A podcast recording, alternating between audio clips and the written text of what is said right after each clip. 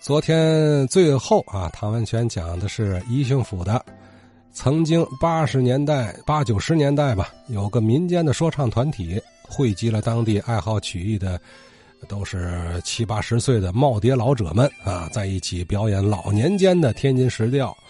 哎，那会儿老爷子们可能就是自娱自乐吧，可是，在爱好者看来，他们是留存，呃，大量这种乡土艺术的好时机呀。所以呢，唐文全当时就撺掇老爷子们啊，多唱多回忆一些老段子，其中就说到了这两天也是应时应景的一段大蜀子啊，呃，叫什么《食道阎君》呢？他唱的内容啊，是描绘清末民初天津卫羊毛坟地这个地儿七月十五赶庙会的这么一个景观吧，里头有不少风俗描写。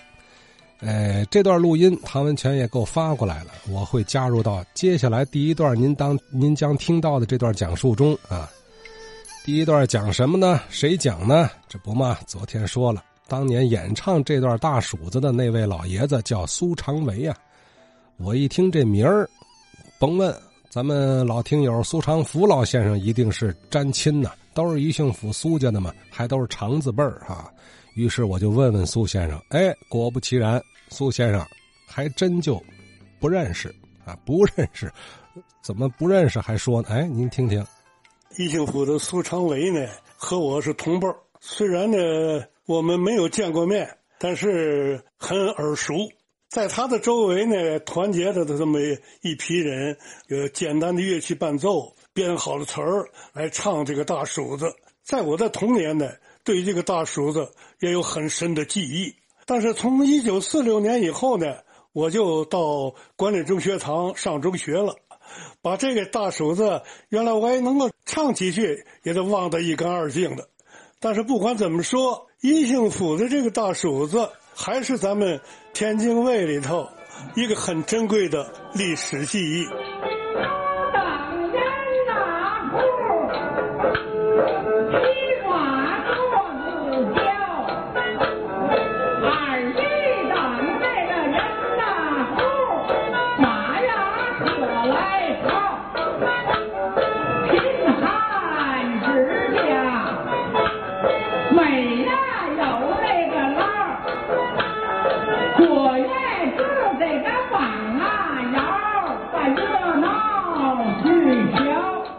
帮窑呢，就是一个小船这种小船呢，就是水上人家用的。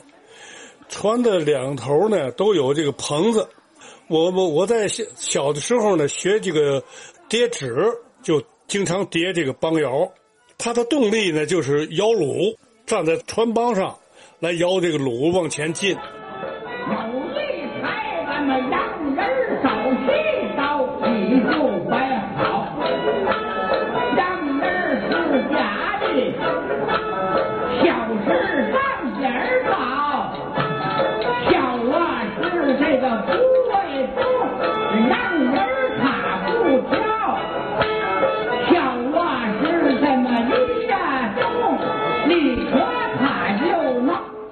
底下还有一个消曲它这个解释就是很多，一种说就是开关，一种说就是暗器的开关，还有另外一些个玩具的东西。一开关，你触动以后，这个玩具就启动，这个也叫消曲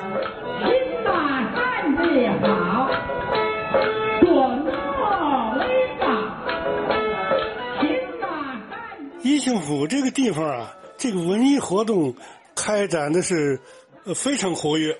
评书啊，说书的大鼓，唱戏，唱京戏的很多。像我的舅妈，她是个唱京戏的。我的表哥呢，受他的影响，这个京剧唱的也非常好。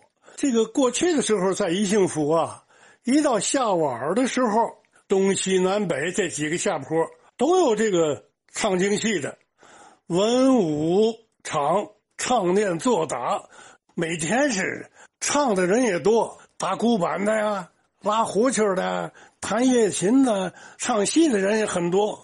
我从小我唱这个戏，会唱这个戏，啊，现在我要数细数起来，有有那么个百八十段当然，这百八十段我不是全会，我就会唱头两句。俺们谢东风啊，学天师，学妙法，还有教章义啊，教章义，还有苏三，就像这个会会一句两句的，这这这这会个百八十段说这个这个京剧在在应付是非常活跃啊。另外，这个玩乐器的也很多。